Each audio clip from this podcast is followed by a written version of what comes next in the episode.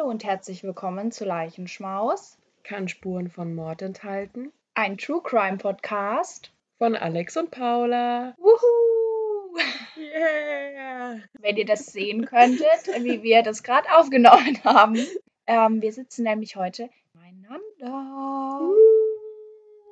Genau, und wir teilen uns wieder ein Mikrofon. Das heißt, es ist so ein Schunkeln hier vom Mikro gerade gewesen. Ja, wir haben heute 25.02. Der Februar ist schon bald zu Ende. Und wir nehmen heute die zweite Folge für unser Februar-Thema auf. Und das ist Alex' Folge und ich habe gar nichts zu sagen. Mhm. Und deswegen darf Alex jetzt mal einleiten. Also ich habe mir einen Dokumentarfilm angeschaut und da wurden eben verschiedene Personen interviewt, die von FGM betroffen sind. Deswegen weiß ich von vielen Personen den Namen nicht, weil das ja eher anonymisiert wurde. Und ich erzähle euch jetzt einfach ein paar Geschichten von Betroffenen und dann vor allem von der Hauptdarstellerin und der Regisseurin Beryl Magoku. Die Namen der Betroffenen sind anonymisiert, weil sie in der Doku auch nicht genannt wurden. Sarah hat sich nicht freiwillig für die Beschneidung entschieden. Sie war circa 10 bis 11 Jahre alt.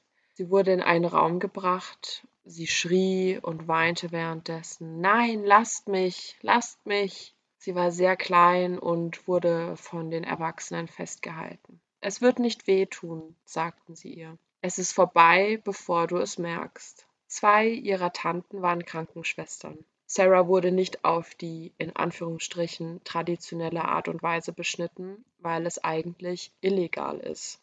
Aber durch den Beruf ihrer Tanten hatten sie alle nötigen Utensilien zu Hause, unter anderem auch chirurgische Scheren.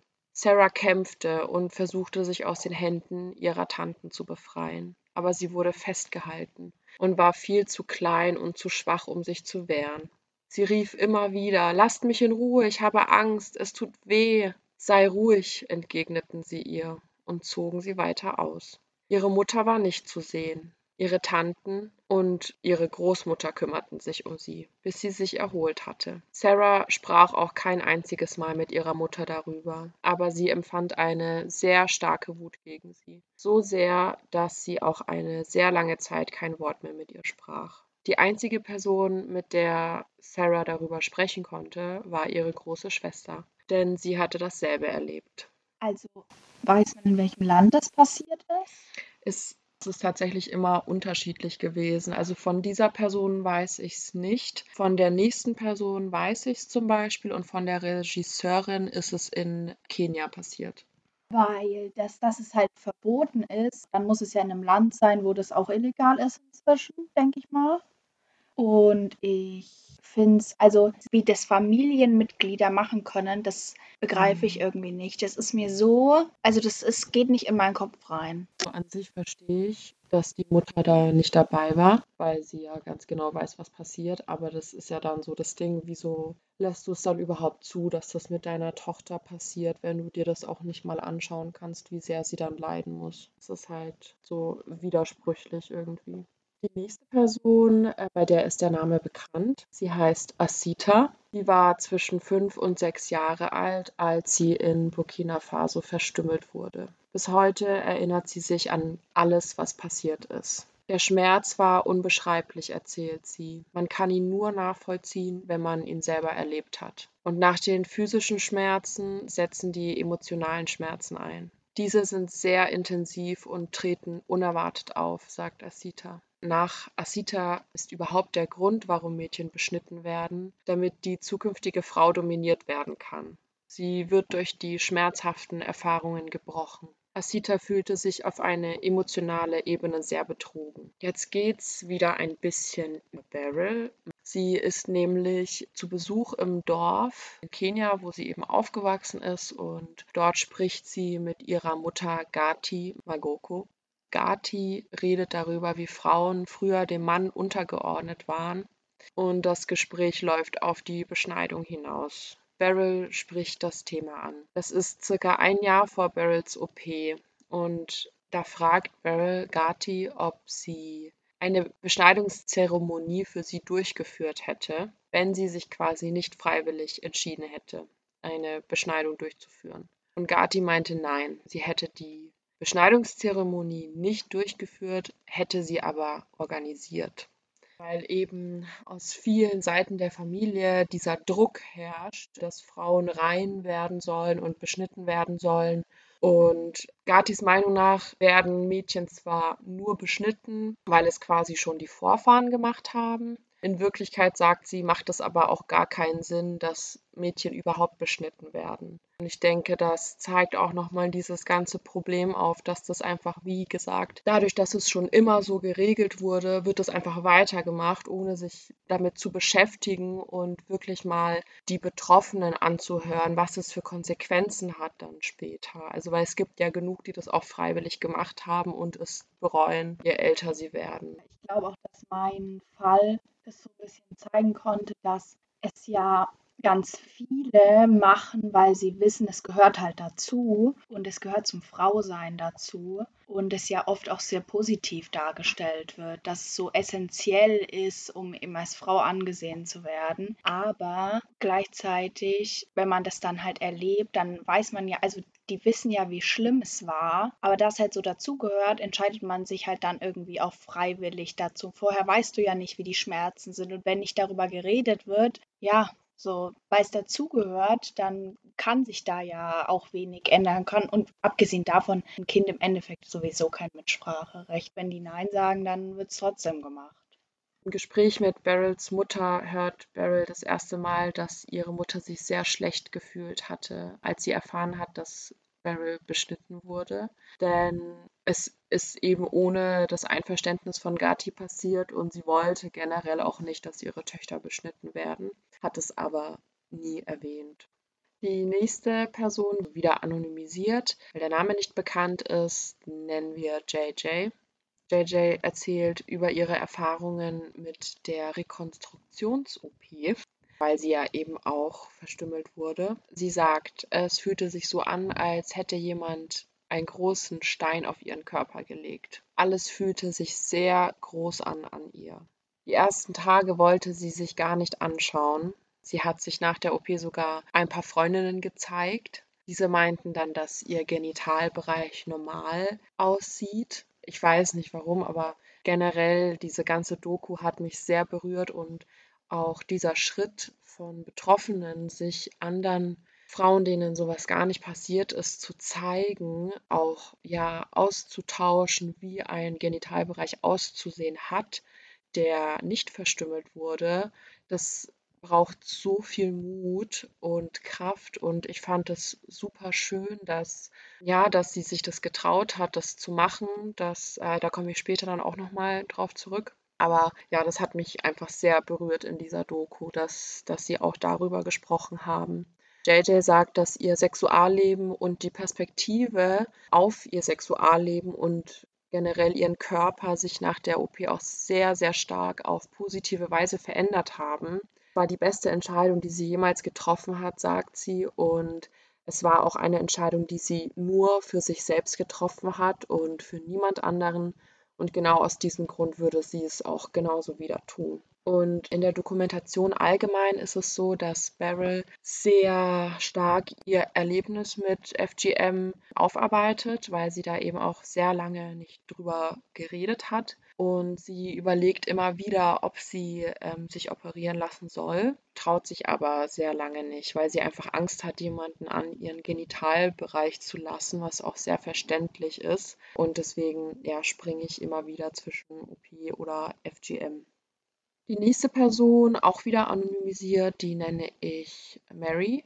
Sie hat sich mit 19 operieren lassen und hat sich stark dafür geschämt, für das, was in ihrer Heimat passiert ist und dort normal ist, also FGM, und hier als furchtbar abgetan wird. Als sie laufen gelernt hat, wurde ihr beigebracht, dass es irgendwann einen besonderen Tag in ihrem Leben geben wird, an dem sie gereinigt wird. Sie fragte sich danach ständig, warum sie so gelitten hat. Sie hat durch die Verstümmelung ihren Genitalbereich verloren, eine Behinderung davongetragen, weswegen sie immer noch, obwohl sie operiert wurde, täglich Schmerzen an ihren Händen und Füßen hat. Und sie hat ihr Selbstbewusstsein verloren als sie verstümmelt wurde, hatte die Frau, die eben die FGM durchführte, sehr schmutzige Hände. Sie war auch sehr alt und ja, hat nicht so gut gesehen und dadurch hat sich dann die Wunde sehr stark entzündet und Mary lag dann eine Woche im Koma in der afrikanischen Steppe. Sie war völlig ihrem Schicksal ausgesetzt, hatte keine Medizin und auch keine Hilfe. Also die Menschen im Dorf, die warteten einfach nur darauf, dass sie stirbt.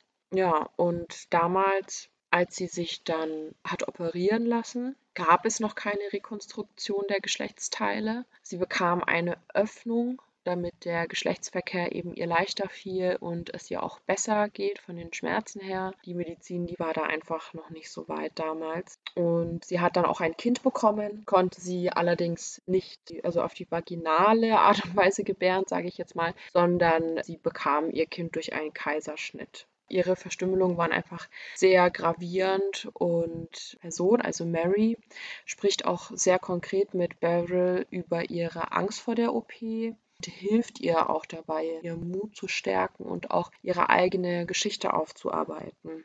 Ich weiß nicht, ob das die letzte Person war, mit der Beryl gesprochen hat, aber auf jeden Fall hat sie sich danach auch das erste Mal getraut, sich so richtig untersuchen zu lassen. Sie hat 20 Jahre mit FGM gelebt und nie darüber gesprochen, obwohl sie immer wusste, was ihr angetan wurde. Beryl erklärt, dass niemand sie zur Beschneidung gezwungen hatte, aber auch niemand sie davon abgehalten hatte und oder erklärt hatte, was es für Folgen mit sich trägt, wenn man eben verstümmelt wird oder wie die Schmerzen aussehen würden. Und aus diesem Grund schämt sie sich sehr stark dafür, dass sie das ihrem Körper quasi freiwillig angetan hat. Und das verfolgt sie auch sehr lange in ihrem Leben, dass sie sich einfach Vorwürfe macht und sich schämt. Beryl erinnert sich ganz genau an eine bestimmte Situation, und zwar im Januar 1994. Da kamen drei Männer an ihre Schule und haben über FGM gesprochen. Ein Mann sagte eben, dass Frauen, die von FGM betroffen sind, sehr, sehr starke Schmerzen beim Sex haben. Und das war so eine Situation, sie war noch sehr jung. In der Klasse haben die Jungs und die Mädchen total gekichert bei diesem Thema. Aber Beryl fühlte sich sehr, sehr schlecht, als sie das hörte und generell als die Männer darüber sprachen, denn die Männer kamen zu spät. Und zwar genau einen Monat nachdem Beryl verstümmelt wurde. Die Männer waren eben da, um die Kinder davon abzuhalten. Beryl dachte bis zu dem Zeitpunkt, dass jede Frau beschnitten werden muss. Sie wuchs also auf und hasste sich selbst für ihre Entscheidung. Sie hasste diesen Tag und hatte einen Hass auf jede Person, die ihr sagte, dass sie die FGM ausführen soll. Und nach dem Interview mit Mary fängt Beryl auch sehr stark an zu weinen, weil dieses Projekt de, dieser Dokumentation sie sehr stark belastet, weil sie eben ihre ganzen Traumata aufarbeitet. Sie kann aber auch nicht aufhören, sich schlecht zu fühlen und jeden Tag über ihre Verstümmelung nachzudenken. Während ihrer Periode zum Beispiel hat Beryl auch extrem starke Schmerzen. Also das hat ja Paula auch schon in ihrer Folge erwähnt. Aber Beryl leidet unter extrem starken Unterleibschmerzen. Ihre Hände werden taub, zittert und weint vor Schmerzen. Das hat man da sehr stark gesehen in dieser Doku. Und sie kämpft eben schon sehr, sehr lange mit der Überlegung, sich operieren zu lassen, traut sich aber nicht, weil sie eigentlich niemanden jemals wieder mit einem Messer an ihren Genitalbereich lassen will. Doch schlussendlich fasst sie ihren Mut zusammen und kontaktiert eine Klinik. In der Klinik stellt sich dann heraus, dass Beryl, wie sie immer dachte, gar nicht der Typ 1 der FGM ist. Also es gibt verschiedene Stufen der Verstümmelung. Sie dachte immer, sie hätte die leichteste Stufe, also Typ 1. Sie ist aber Typ 2 der Verstümmelung. Also es ist schon sehr gravierend bei ihr gewesen. Falls ihr mehr Info dazu haben wollt, wir haben Info-Post auf Instagram. Äh, wir verlinken euch das natürlich auch in den Show Notes. Leichenschmauspoddy, da haben wir das auch nochmal erklärt. Genau, ja, also die Verstümmelung ist sehr gravierend bei ihr und der behandelnde Arzt hat eben auch dazu geraten, dass sie sich operieren lassen sollte, wenn sie das möchte, weil das die einzige Art und Weise ist, wie es ihr besser gehen wird, weil diese extremen Unterleibschmerzen während der Periode, das ist alles nicht normal, dass dir dann Gliedmaßen taub werden und du dich nicht bewegen kannst. Also das sollte nicht so sein. Ja, und dann gab es eine Szene, die fand ich auch sehr schön. Da hat sich Beryl quasi mit ihrer Kamerafrau hingesetzt und ich glaube, sie heißt Jule. Freundin und sie hat Beryl ihren Genitalbereich gezeigt. Also die haben sich gegenüber voneinander hingesetzt mit einem Kleid ohne Unterhose und dann hat eben Beryl auch das erste Mal einen, eine normale Vagina gesehen, eine normale Klitoris und alles, was dazugehört. Die Schamlippen sind ja auch total einzigartig bei jeder Frau und Beryl meinte auch, es sieht aus wie eine Rose,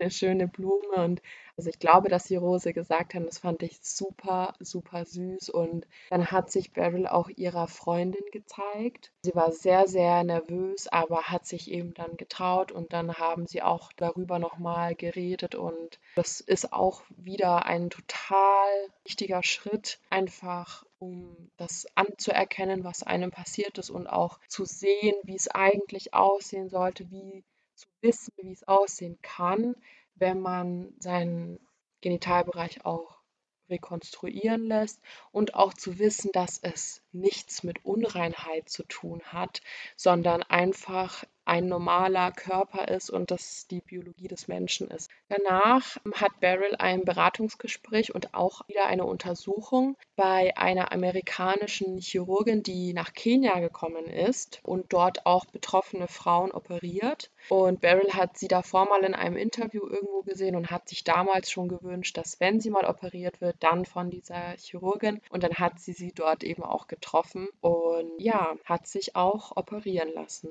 von dieser Chirurgin. Und das ist auch eigentlich eine relativ schnelle OP, also die dauert unter einer Stunde meistens, je nachdem, wie stark der Fall ist. Aber die haben das da auch erklärt, wie sie das operieren. Also fand ich auch sehr interessant, weil die Klitoris ist ja auch eben, wie du auch schon gesagt hast, jetzt nicht nur von außen zu sehen, sondern das ist ein sehr langes Organ, was in dem Körper drin steckt. Also das ist gar nicht so kurz und klein, wie man das immer denkt oder erklärt bekommt. Und genau, sie wurde eben rekonstruiert man soll auch nach ein paar Tagen eigentlich kaum mehr Schmerzen haben. Fand ich auch sehr krass, aber Schmerzen sind ja auch immer individuell. Auf jeden Fall, nachdem ein bisschen Zeit vergangen ist, ist Beryl dann wieder nach Kenia zu ihrer Familie. Und dort erzählt sie Gati, also ihrer Mutter, das erste Mal von Rekonstruktions-OPs und hat ihr dann eben auch erklärt, dass sie selber auch operiert wurde. Die Reaktion, die war schön an sich. Also das ist halt schon immer noch so ein bisschen ein Tabuthema und ich finde, sie haben auch viel rumgekichert und gelacht, aber ich glaube einfach, weil da nicht so viel drüber geredet wird und das war schon ein schöner Moment. Also man hat gesehen, dass Skati gar nicht sauer oder enttäuscht oder traurig ist, sondern diese Entscheidung befürwortet und dann am Ende hat man eben auch nochmal Gati Magokus Geschichte gehört und zwar wurde nämlich zu ihrer Zeit Verstümmelung viel brutaler auch noch durchgeführt. Also GM wurde bei ihrer Mutter Mutter durchgeführt und die haben alles entfernt, was sie entfernen konnten. Also die haben alles aufgeschnitten und rausgezogen und also richtig, richtig, richtig schlimm. Die durften keinen Ton sagen, wenn sie geschrien haben oder gejammert in Anführungsstrichen haben. Dann gab es keine Zeremonie und dann hätten sie später Ärger vom Bruder und vom Vater bekommen, weil das ja sehr gefeiert wird. Also bei Gatis Verstümmelung hat ihr Vater zwei Kühe schlachten lassen und auch das ganze Dorf eingeladen, um das zu feiern und zu zelebrieren. Aber das war auf jeden Fall kein schöner Moment, weil Gati eben auch erzählt, dass sie Schmerzen vom, von den Zehen bis ins Gehirn hatte und sich einfach nicht bewegen konnte. Also sie musste still sitzen und die Schmerzen ertragen und das Einzige, was ihr signalisiert hat, dass sie noch lebt, war ihr Herzschlag. Ja, also Beryl widmet diese Dokumentation vor allem ihrer Mutter, Gati Magoku, und auch den 200 Millionen Frauen, die von Female Genital Mutilation, also FGM, betroffen sind das Ding ist ja auch, obwohl so viele Frauen davon betroffen sind, sind es so wenige, die darüber reden. Oder es ist einfach immer noch zu wenig Aufmerksamkeit in der westlichen Welt vor allem, weil das halt für uns jetzt so, also wenn ich jetzt mal von Alex und mir spreche, da spielt es ja keine Rolle. So, das gibt's halt nicht, weil in dem Kulturkreis, in dem wir aufgewachsen sind, das wird nicht durchgeführt da. Aber es gibt halt eben genug Frauen, bei denen das gemacht wird. Aber das ist halt dieses stillschweigende Hinnehmen und deswegen ist es auch so schwierig, da einen Fall von zu finden, über den man reden kann, wo man so sehr viel erzählen kann, weil damit kommen ja oft eben noch sehr, sehr unangenehme Sachen wie eben Zwangsheirat und ja, halt auch diese ganzen Familienkonstellationen. Viele wollen halt auch ihre Familien nicht so in Dreck ziehen, sage ich mal, weil das halt dazugehört da. Und wie auch bei mir im Fall, die Wahres gesagt hat, dass sie halt ihrer Mutter und auch ihrem Vater das nicht übel nehmen kann, dass sie das gemacht haben, weil sie gar keine andere Wahl gehabt hätten.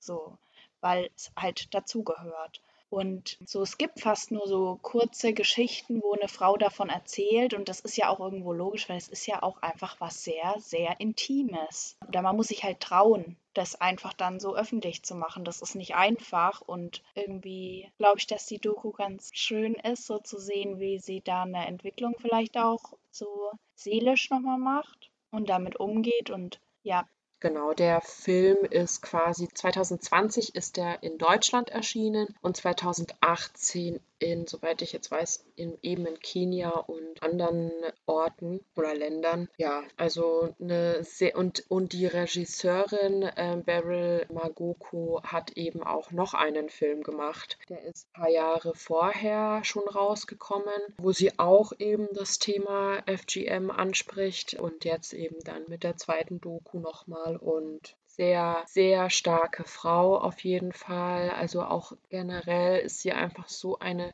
süße Maus. Also ihr müsst euch das mal anschauen, um besser verstehen zu können, was ich meine, weil sie immer am Lächeln ist. Sie geht so gut mit ihren Interviewpartnerinnen um. Die umarmen sich, drücken sich richtig fest und obwohl sie solche schlimmen Sachen erlebt hat, strahlt sie die ganze Zeit und versucht einfach das Beste aus der Situation zu machen und so vielen Frauen wie möglich zu helfen und sie auch aufzuklären darüber, weil, wie Paula sagt, es wird einfach viel zu wenig darüber gesprochen, weil auch eben jetzt in, also in Deutschland und in den anderen europäischen Ländern ist das nicht so ein Thema, obwohl das bestimmt da auch passiert, kann ich mir vorstellen. Und ja, das ist sehr schade und Beryl Magoko macht halt sehr gut aufmerksam darauf, finde ich, mit ihrer Doku.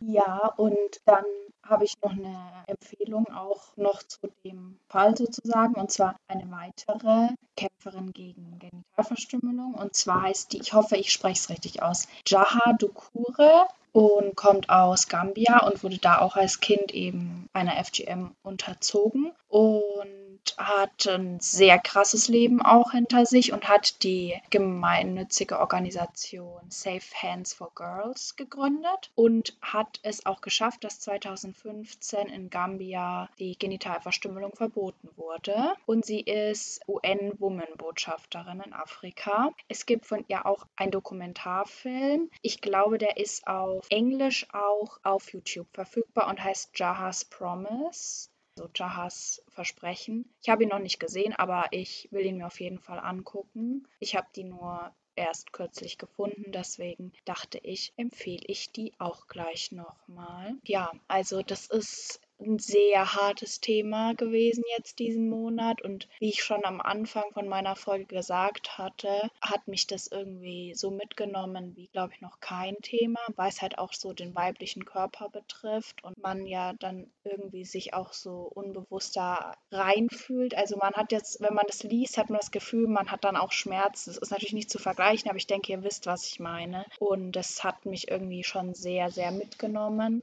Ja, also das ist kein leichtes Thema gewesen. Ich meine, wir haben nie leichte Themen. Das ist irgendwie in einem Podcast, wo es um True Crime geht. Ja, wäre das auch komisch. Aber das ja, hat mich einfach auf einer ganz anderen Ebene belastet. Und ich möchte auf jeden Fall weiter darauf aufmerksam machen. Und ja, ich hoffe, dass ihr euch auch darüber informiert, weil ich wusste nicht so viel darüber. Also ich wusste, dass es das gibt, aber ich wusste auch nicht, was das so irgendwie für einen Background hat und dass es da verschiedene Arten gibt und sowas. Und deswegen, ja, also wenn ihr könnt, dann spendet natürlich gerne auch was. Oder wenn euch das nicht möglich ist, das ist ja auch kein Problem, dann erzählt davon, redet darüber, andere Leute dazu, dass sie sich dafür einsetzen. Ja, seid einfach auch da und hört zu den Leuten, die davon betroffen sind, weil das sind die, denen wir die Aufmerksamkeit und die Stimme geben sollten.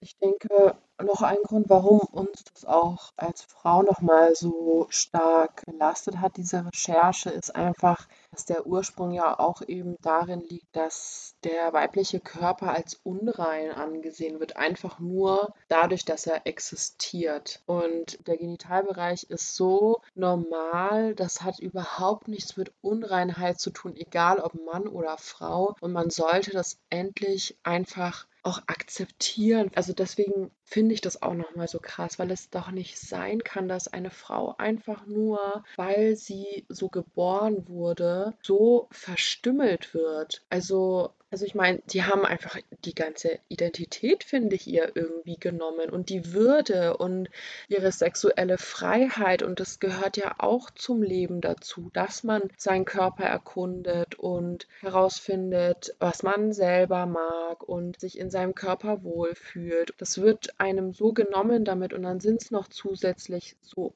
ultra extreme Schmerzen, das kann man sich gar nicht vorstellen.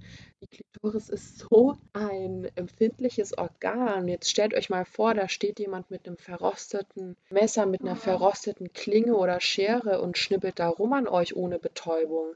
Das ist so schrecklich. Und dann kommen ja noch die ganzen Komplikationen dazu, die man später hat. Dass dann Gliedmaßen taub werden, wenn man seine Periode hat. Oder dass man eben in Ohnmacht fällt vor Schmerzen und zittert und Krampfanfälle kriegt. Und also das wirst du ja jeden Monat für mindestens vier Tage so spüren oder wenn nicht Ja, sogar länger. eine Woche. Genau, also länger und einfach nur, weil sie eine Frau ist und das tut einfach so weh und das ist, sollte aufhören und dass dann 200 Millionen Frauen davon betroffen sind. Wahrscheinlich sind noch mehr Frauen davon betroffen und man weiß das gar nicht, weil es nicht aufgezeichnet wird und dann kann man auch nicht darüber reden, weil es so ein Tabuthema ist. Also es ist schlimm und wie Paula sagt, man sollte es teilen, wenn man eben die Möglichkeit hat und darüber reden und wenn man die Möglichkeit hat, auch was spenden und einfach die Betroffenen unterstützen, auch ihre Stimme ja, zu teilen und sie stark zu machen für sie. So, das ist das Wichtigste, denke ich.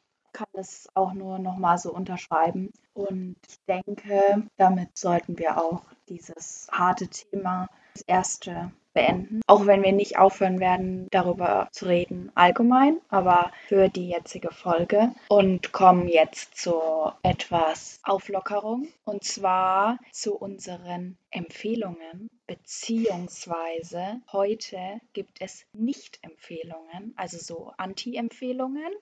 Und ja, Alex, du möchtest bestimmt anfangen. Und Alex hat auch noch was, was sie euch mitteilen muss. Die Empfehlung ist der Film 60 Minuten auf Netflix. Das war das Erste, was mir eingefallen ist bei Anti-Empfehlungen, weil ich den Film einfach so scheiße fand und nicht verstehen kann, wie, also wenn da jemand von euch diesen Film mag, dann ist eure Meinung, aber ich habe ihn gesehen und er hat mich irgendwie sauer gemacht. Also es geht um einen Sportler, ich weiß jetzt nicht Kampfsportler. eher Kampfsportler, genau, der kurz davor ist, in den Ring zu gehen und zu kämpfen. Und dann ruft ihn seine Ex-Partnerin an und droht ihm damit, dass er sein Kind nie wieder sehen darf, wenn er nicht innerhalb von einer Stunde dort auftaucht. Und in dem ganzen Film geht es einfach nur darum, dass der Typ, weil eben auf ihn gewettet wurde und er so schnell wie möglich zu seiner Tochter will, sich zu seiner Tochter durchkämpfen muss und die ganze Zeit irgendwo kämpft und so Fights hat und das hat mich einfach irgendwie genervt, weil im Endeffekt ist die letzte Szene, also Entschuldigung, aber Spoiler Alert, dass er kurz vor der Haustür quasi umfällt, weil er schon so fertig ist von seinen ganzen Kämpfen und dann kommt seine Tochter auf ihn zugerannt und chillt sich dann zu ihm und ich glaube, seine Ex-Partnerin, die sieht es dann auch noch und im Endeffekt hat er es ja, glaube ich, dann auch in einer Stunde geschafft, aber ich habe den Sinn dieses Films nicht verstanden. Also das, ich war irgendwie sehr enttäuscht und dann gehe ich auf TikTok und sehe ein Video darüber und sehe die Kommentare,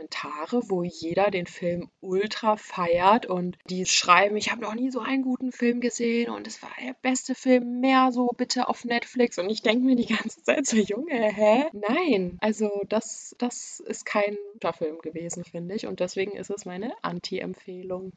Außerdem, was ich eben euch noch mitteilen möchte, meine Schwester hat mich nämlich gestern geschimpft. Und zwar habe ich ja mal was empfohlen in unserem Podcast. Und zwar, dass man ein Schälchen mit ein bisschen Wasser und ätherischen Ölen auf die Heizung stellen kann, damit euer Zimmer dann schön duftet. Das geht nicht mit allen ätherischen Ölen, weil auch manche giftig für Haustiere sein können. Also für Hunde sind zum Beispiel Teebaumöl, Eukalyptusöl, Penny Royalöl, Wintergrünöl und Kiefernöle giftig. Deswegen da bitte darauf achten, dass ihr eure Tiere nicht in Gefahr bringt. Für Hunde sind Rosenöl, also gesund oder haben eine positive Wirkung, Neroliöl, Lavendel, Baldrian, Kamille, Blau, Ingweröl, Kokosöl und Arganöl. Das sind gesunde ätherische Öle für Hunde. Und ich schaue jetzt noch schnell mal nach, welche gesund für Katzen sind oder giftig für Katzen. Also wenn ihr eine Katze habt, dann solltet ihr das vielleicht nicht machen machen.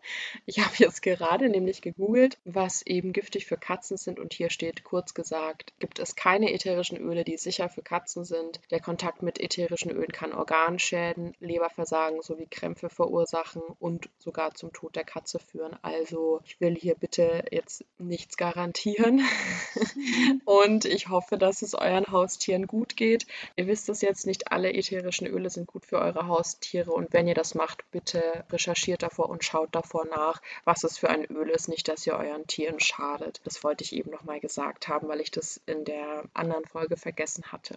Ja, und äh, meine Anti-Änderung äh, ist das, boah, ihr werdet mich, ich werde gelünscht werden, sage ich. Es ist das neue Buch von Sebastian Fitzek. Die Einladung heißt es. Ich habe es gelesen und ich muss auch sagen, ich habe es sehr schnell gelesen. Ich war sehr an sich sehr on fire, wollte dann wissen, wie es ausgeht. Der Punkt ist aber, ich habe schon nach den ersten zwei Kapiteln mir gedacht, wow, da ist ein bisschen zu viel Input drinnen an Geschichten, also an traumatischen Erlebnissen, die da passieren. Ist es irgendwie, ja, es ist mir zu viel. Es ist zu viel, was passiert, bevor das Eigentliche passiert. Also eigentlich heißt es, dass darum geht, dass eben eine Frau eine Einladung bekommt zu einem Klassentreffen auf einer Hütte. Da geht sie hin und dann passieren aber ganz schlimme Dinge und so. Und ja, irgendwie dann auch, wie es am Ende ausgeht, hat mir gar nicht gefallen und es war einfach zu viel des Nicht-Guten, weil es war nichts Positives.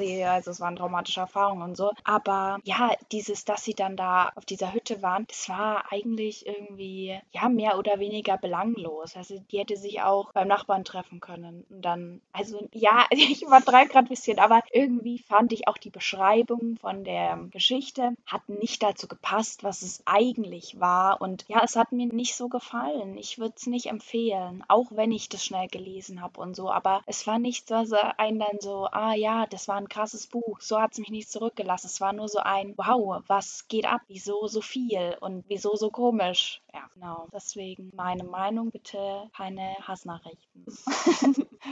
und dann kommen wir zu unserer allerliebsten Kategorie Schmaus oder Graus. Wow. Ja, und zwar ist mein Schmaus, ich hatte es als Graus aufgeschrieben und so wollte ich sagen, dass ich Bademäntel nicht mag weil ich es unnötig fand. Dann habe ich meinen Bademantel gekauft, aus Gründen des, ich möchte mich nach einem Schwimmbad anziehen können, also nicht in ein Handtuch einwickeln, weil es halt praktischer ist. Also es war nur dafür eigentlich. Jetzt liebe ich meinen Bademantel und ziehe ihn jeden Morgen direkt an, wenn ich aufgestanden bin, weil er schön kuschelig ist. Und da kann ich mich so einmümmeln und wenn ich geduscht habe und so, dann ist es so schön warm. Und jetzt bin ich gerade bei meinem Vater und da ist mir aufgefallen, wie schlimm es ist, dass ich keinen Bademantel hier habe.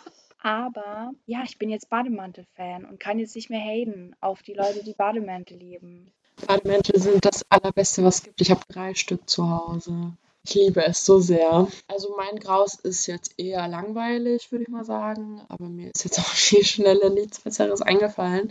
Es geht wieder um Essen. Und zwar finde ich es irgendwie eklig, wenn in so Suppen zum Beispiel so Gemüse so groß geschnitten ist. Also mein Freund ist so, wenn der eine Suppe macht, ist es dem scheißegal. Bei dem können Knochen von der Brühe noch drin schwimmen und sau viel fette Selleriestücke und große Karottenstücke. Aber ich finde das so eklig. Ich muss immer alles ganz klein haben. Ich habe einen Zerkleinerer und dann mache ich das immer ganz schnell weil das geht nicht. Ich finde das sau widerlich. Und was ist mit pürierten Suppen? Ist dir das noch lieber oder magst du es dann auch wieder nicht so? Da kommt es drauf an. Also so Kürbissuppe liebe ich voll. Ich habe neulich mal versucht, Pilzcremesuppe zu machen. Das war mir aber zu pilzig. Also das fand ich sauschlimm, das konnte ich gar nicht essen. Aber so an sich ist es mir eigentlich am liebsten, wenn es einfach sehr fein geschnitten ist. Also es kommt auf die Suppe drauf an. Wenn es jetzt so eine Hühnersuppe ist, kann man ja nicht unbedingt pürieren. Ne? Dann will ich am liebsten, dass alles sehr, sehr klein und fein geschnitten ist. Es gibt so eine russische Suppe, die heißt Akroschka. Das ist eine ähm, kalte Suppe. Da sollte es auch fein geschnitten sein, aber da stört es mich nicht, wenn es jetzt, also wenn es dünn geschnitten ist, aber groß, weil das ist so Gurke und sowas drin. Äh, und das finde ich dann wieder geil. Aber generell bei warmen Suppen, Hühnersuppen, irgendwas mit Kartoffel oder so, ich mag es am meisten, wenn es einfach klein geschnitten ist, weil das ist mir dann zu viel Action in meinem Mund irgendwie. Das packe ich nicht. Keine Ahnung. Ja, das ist mein Graus. Tatsächlich habe ich vor der Aufnahme eine Gemüsesuppe gegessen und es war Suppe und dann war das Gemüse so drinnen. Und es war jetzt nicht riesig, ne? also war jetzt nicht der ganze Blumenkohl einfach reingeworfen. Aber es waren schon große Stücke halt. Einfach so ein kleiner Blumenkohl. Rose heißt es ja doch, glaube ich. Mhm. Da haben wir auch kurz drüber geredet, weil manche ja das gar nicht mögen, das lieber püriert haben. Aber ich mag das. Und ich bin jetzt, also gut, das mit den Knochen und so fühle ich halt nicht, weil ich ja auch kein Fleisch esse. Deswegen mhm. finde ich das ziemlich weird. Aber auch früher hätte ich es, glaube ich, weird gefunden. Aber ich kenne einige, bei denen das einfach da so drin liegt. so. Mhm. Aber mich stört es jetzt nicht, wenn das größer ist. Also wenn ich was zum Beißen habe, mag ich das grundsätzlich eigentlich lieber. Weil wenn die Sachen so ganz klein sind, ich bin nicht so der Kauer. Also ihr müsst verstehen, ich schlucke sehr schnell runter. Und dann kaue ich halt manchmal vielleicht auch gar nicht. Mhm. Und ja, das ist ja nicht gut, man Bauchweh von. Deswegen, ja, eigentlich bisschen größer mag ich schon. Ich habe da, glaube ich, keine so krasse Präferenz, aber es stört mich halt nicht. Hm. Ich habe noch nie darüber nachgedacht bis vorhin, bis wir das Thema beim Essen hatten, so und dann jetzt kommt Alex da mit ihrem Graus. Aber lass uns mal sagen, wie ihr das seht, weil das klingt, als wenn wir da was auf der Spur. Ja. Ich kann euch schon mal sagen, das nächste Thema hat Alex ausgesucht. Das wird sehr luftig. Ich habe nichts mehr zu mitteilen. Ich muss jetzt über dieses Suppenthema noch etwas länger nachdenken. Und deswegen verabschiede ich mich von euch. Ich wünsche euch einen schönen guten Morgen, guten Mittag oder guten Abend und sage Tschüssi. Ciao.